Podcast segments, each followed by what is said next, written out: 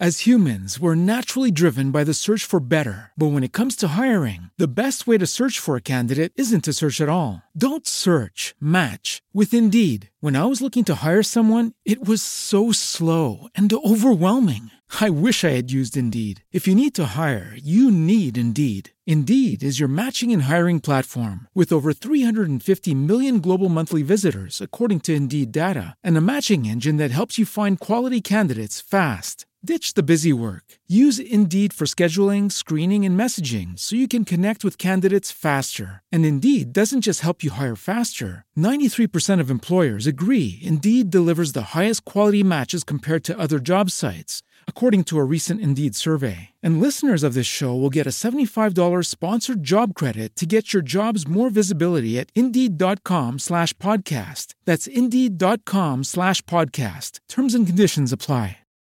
¿Qué tal, profe? ¿Cómo van esos ánimos ahora que ya empieza a hacer un poquito más de mejor tiempo, pero que bueno, que todavía no hay suficiente luz, que hace frío, en fin, que posiblemente ya no tienes la motivación que tenías en septiembre y tienes esos días que dices, pero madre mía, mm, no tengo ninguna ganas de ir al instituto, estoy agotada, todo se me hace cuesta arriba, además siento que uh, esa clase que no puedo soportar eh, y que no tengo ningún feeling con ella, no tengo ninguna ganas de verla y me duele la tripa y duermo mal solamente de pensar que les tengo que ver las caras mañana, no tengo paciencia, siento que mis clases no están a la altura de lo que yo podría hacer, en fin, seguramente todo esto te está sonando porque pues eres una profe mortal, siento decírtelo, no eres una superhéroe, yo tampoco. Así que hoy vengo a hablar del tema de la motivación. ¿Qué hacer cuando sentimos que no estamos nada motivadas para ir al trabajo, que todo se nos hace cuesta arriba?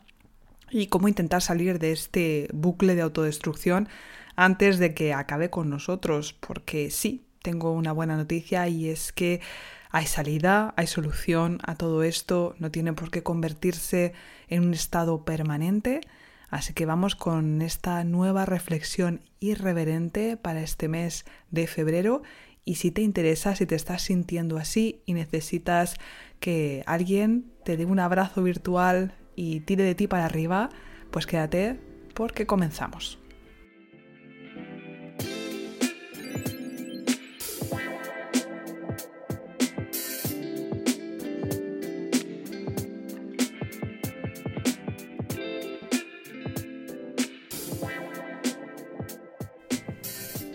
Realidad la idea de hacer este episodio me vino porque hace un ratito he tenido una consultoría con una de las alumnas del curso para dar tus primeros pasos como profesor de español en Francia y eh, estaba ofreciendo una asesoría con, esta profe y me contaba lo que te acabo de, decir hace un rato, ¿no? Esa sensación de, madre mía, estoy tan desmotivada que a veces me cuestiono si esto está hecho para mí y esto se, a esto se une otro mensaje que recibí hace poco de un amigo que me contaba exactamente lo mismo, que sentía que este año como que no era el suyo, que todo iba mal, que se sentía completamente desmotivado.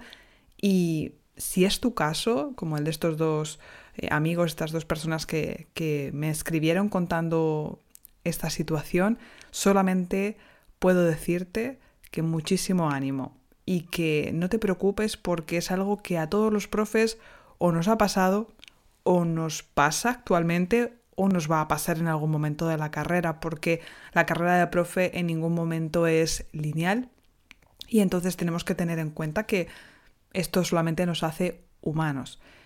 Hoy lo que quiero analizar contigo es por qué a veces nos podemos sentir desmotivados.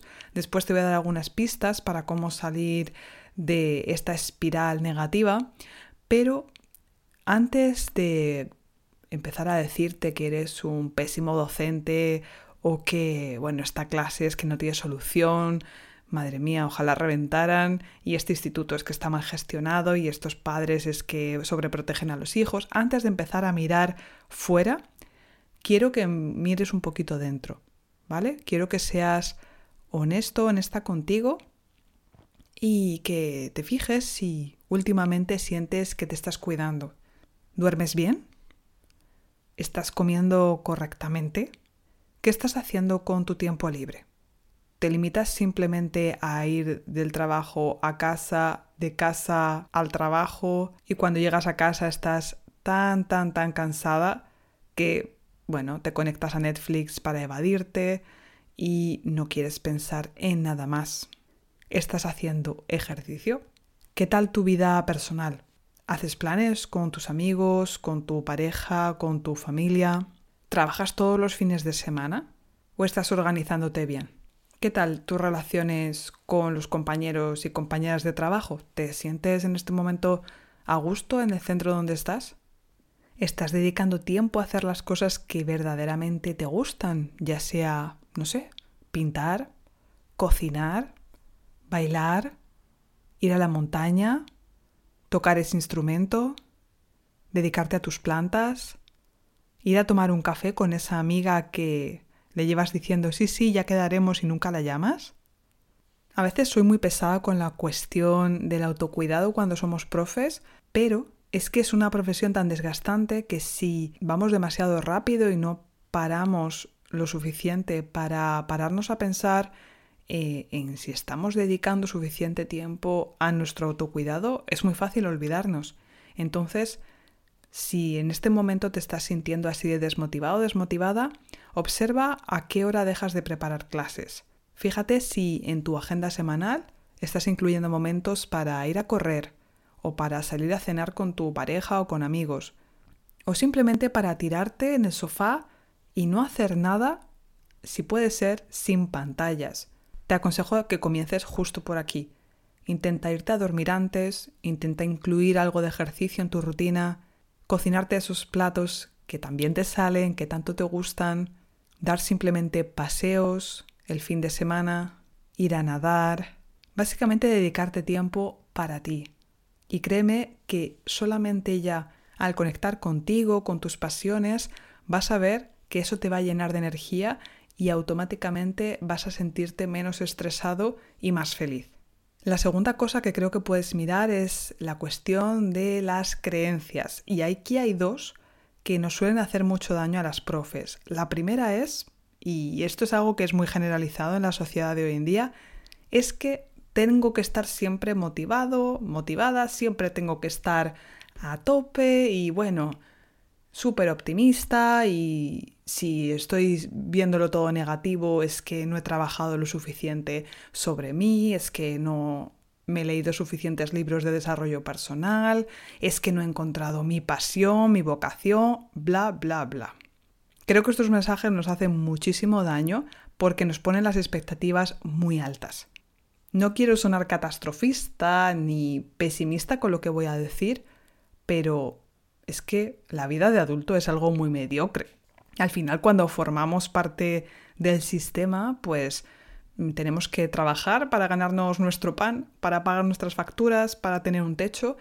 Y bueno, pues eso implica hacer cosas que no siempre nos gustan, levantarnos temprano, vender nuestro tiempo al sistema capitalista para poder acceder a sus privilegios, como una casa con agua potable, poder irnos de vacaciones de vez en cuando, y esto no quiere decir que te esté diciendo que te resignes a tener una vida de obrero depresivo. No me refiero a eso, me refiero a que al final muchas veces si idealizamos la vida de otras personas y pensamos, ah, mira, es que él sí que tiene suficiente tiempo o ella sí que tiene un trabajo que le gusta o yo no soy capaz de hacer tal cosa que tal persona hace, o el día que cambie de instituto, el día que tenga una mejor clase, el día que tenga mi aula propia, estaré motivado, al final eso implica que nos estamos contando a veces un cuento equivocado.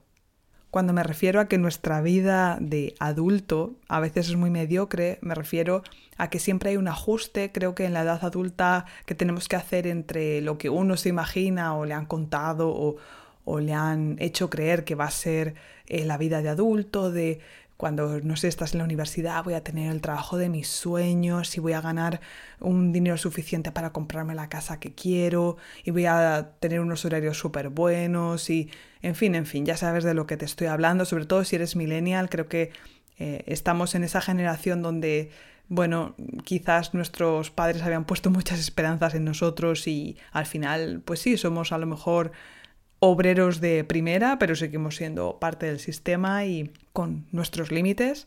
Pero eso no quiere decir que el hecho de que sea una existencia muy normal, con trabajos normales, eso no quiere decir tampoco que tenga que ser horrible. Al final, si te das cuenta, vivimos en general bastante bien, a pesar de que hay un montón de cosas que se pueden mejorar. En concreto, el profesorado en general, al menos en Europa, pues gozamos de bastantes buenas condiciones. Entonces, no es tanto realmente el problema ese, sino muchas veces lo que nosotros nos contamos. Y ahora voy a enlazar con la siguiente creencia, que es el tema de la autoexigencia. ¿Qué pasa? Que a menudo nos hemos esforzado tanto en nuestros estudios, hemos querido como siempre obtener esa validación, ese wow, lo estás haciendo súper bien, estás sacando buenas notas, felicidades por este proyecto, felicidades por esta beca, que al final el profesor que ha hecho una carrera larga hasta llegar hasta allí, esa carrera ha estado llena de muchos refuerzos positivos y cuando ya llegamos a la vida adulta, pues todo eso, digamos, que cambia. Estos refuerzos positivos que pueden venir de un alumno que te da las gracias, de unos padres que te felicitan por el trabajo, una sensación de una clase bien hecha, pues realmente es algo que se difumina en el tiempo. Ya no vamos a tener a nuestros padres que nos muestren ese orgullo todos los días por lo bien portaditos que somos en clase o por las buenas notas que traemos, sino que bueno, nos tenemos un poco que automotivar. Y eso a pesar de que el día a día pues es bastante duro, eh, hay un ajuste, como decía, entre las expectativas de lo que tú querrías que fuera tu clase y la realidad que te encuentras en las aulas. Y en esos casos las profes, en lugar de ser un poquito más realistas, ser un poquito más compasivas, pues nos metemos una presión enorme y decimos, ah, es que si la clase todavía no está como yo quiero, o si no me llevo tan bien con los alumnos como quiero, o si no me alaban tanto los alumnos como yo quiero, es porque no lo estoy haciendo suficientemente bien. Y no, a veces esta autoexigencia no tiene ninguna base. Posiblemente tú ya estás haciendo muchas cosas bien, es simplemente que no deberías esperar tener una validación externa o una recompensa positiva constantemente. Entonces, para resumir este segundo punto, si ya estás cuidando de tu salud, de tu estilo de vida, pero alguna de estas creencias que te he comentado, como el pensar que tu trabajo te tiene que hacer súper feliz y si no es el caso es tu culpa porque no estás dando lo máximo, te está haciendo sentir mal, pues te dejo reflexionar un poco sobre lo que te he comentado y te invito a bajar ese nivel de exigencia con la vida, con las circunstancias y contigo mismo. Porque al final esto solamente es un trabajo. Esta idea que me estoy repitiendo muchos días cuando suena el despertador a las 6 de la mañana y como tú tampoco me apetece ir al instituto porque soy humana, me repito esta frase. Solo es un trabajo. ¿Por qué? Porque yo antes de decirme todo esto, pues pensaba que cada día, bueno, yo tenía que llegar a hacer una super clase, a cambiarles la vida a mis estudiantes, hacer que amaran mi asignatura, a ser una profesora ejemplar, que nunca se enfada, que siempre tiene la respuesta y la solución a todo. Pues no, la verdad es que no, no, es así. Hay días que lo hago mejor, hay días que lo hago peor, pero lo que tengo comprobado es que meterme tanta presión porque mis clases sean súper buenas no me ayuda, más bien al contrario, llegaba más tensa al trabajo, todo me afectaba más Mientras que ahora, pues acepto más naturalmente que hay días mejores y hay días peores. Y ya está, porque mi vida empieza después del trabajo, mi vida no es mi trabajo.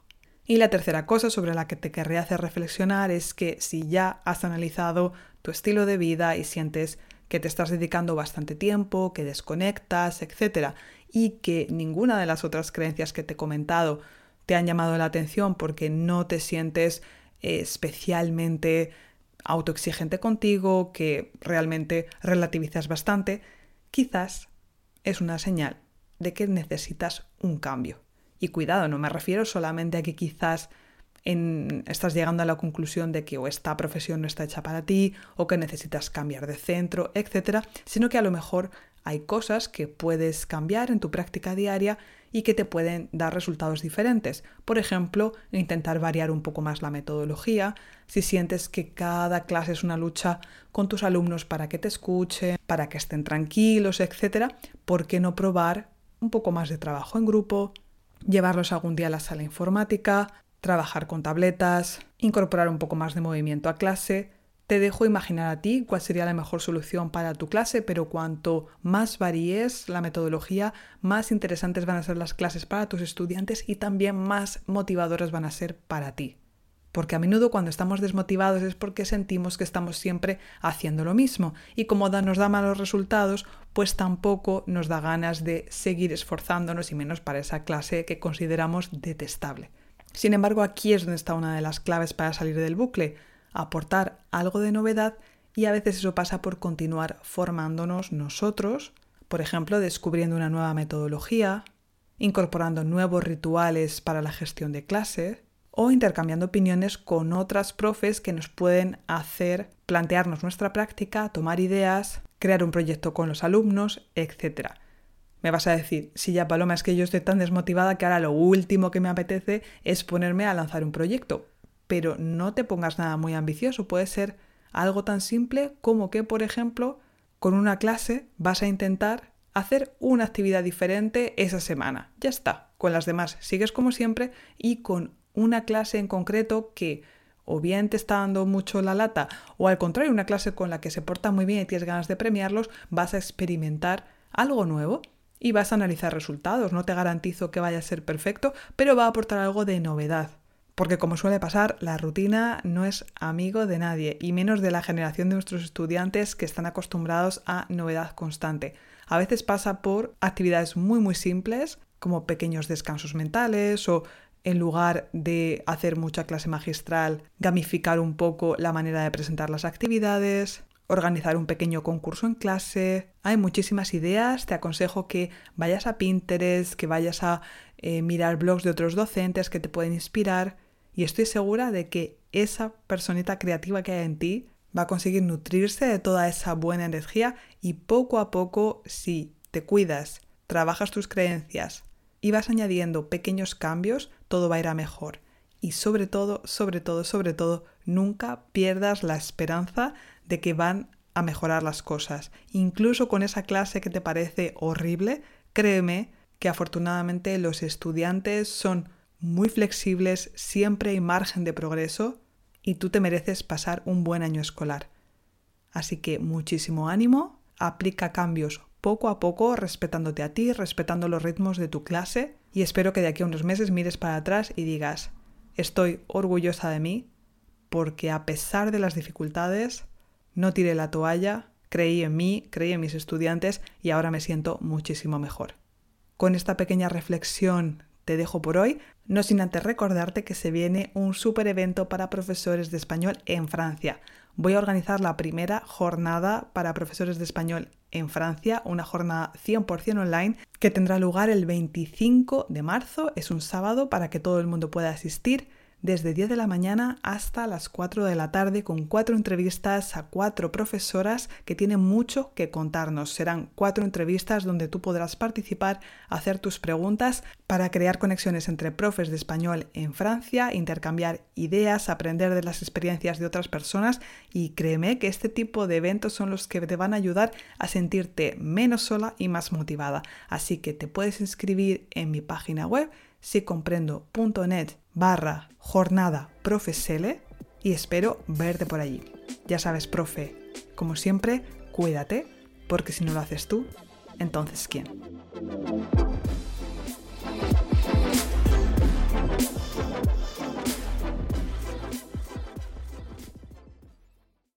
With the Lucky Land slots, you can get lucky just about anywhere. This is your captain speaking. Uh, we've got clear runway and the weather's fine, but we're just going to circle up here a while and uh, get lucky. No, no, nothing like that. It's just these cash prizes add up quick. So I suggest you sit back, keep your tray table upright, and start getting lucky. Play for free at LuckyLandSlots.com. Are you feeling lucky? No purchase necessary. Void where prohibited by law. 18 plus terms and conditions apply. See website for details. With Lucky Land slots, you can get lucky just about anywhere. Dearly beloved, we are gathered here today to. Has anyone seen the bride and groom? Sorry, sorry, we're here. We were getting lucky in the limo and we lost track of time. No, Lucky Land Casino, with cash prizes that add up quicker than a guest registry. In that case, I pronounce you lucky. Play for free at LuckyLandSlots.com. Daily bonuses are waiting. No purchase necessary. Void were prohibited by law. 18 plus. Terms and conditions apply. See website for details.